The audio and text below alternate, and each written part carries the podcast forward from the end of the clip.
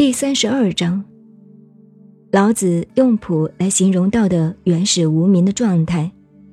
猴王若能持守无名之朴的道，人民当能安然自适，各随其身。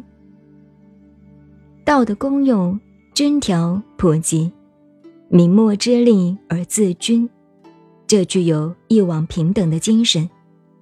这原始朴质的道。向下落实，使万物兴作，于是各种名称就产生了。定名分，设官职，处身行事就有着适度规范了。您好，您现在收听的是《道德经》，我是静静九恩，微信公众号 FM 幺八八四八，谢谢您的收听，再见。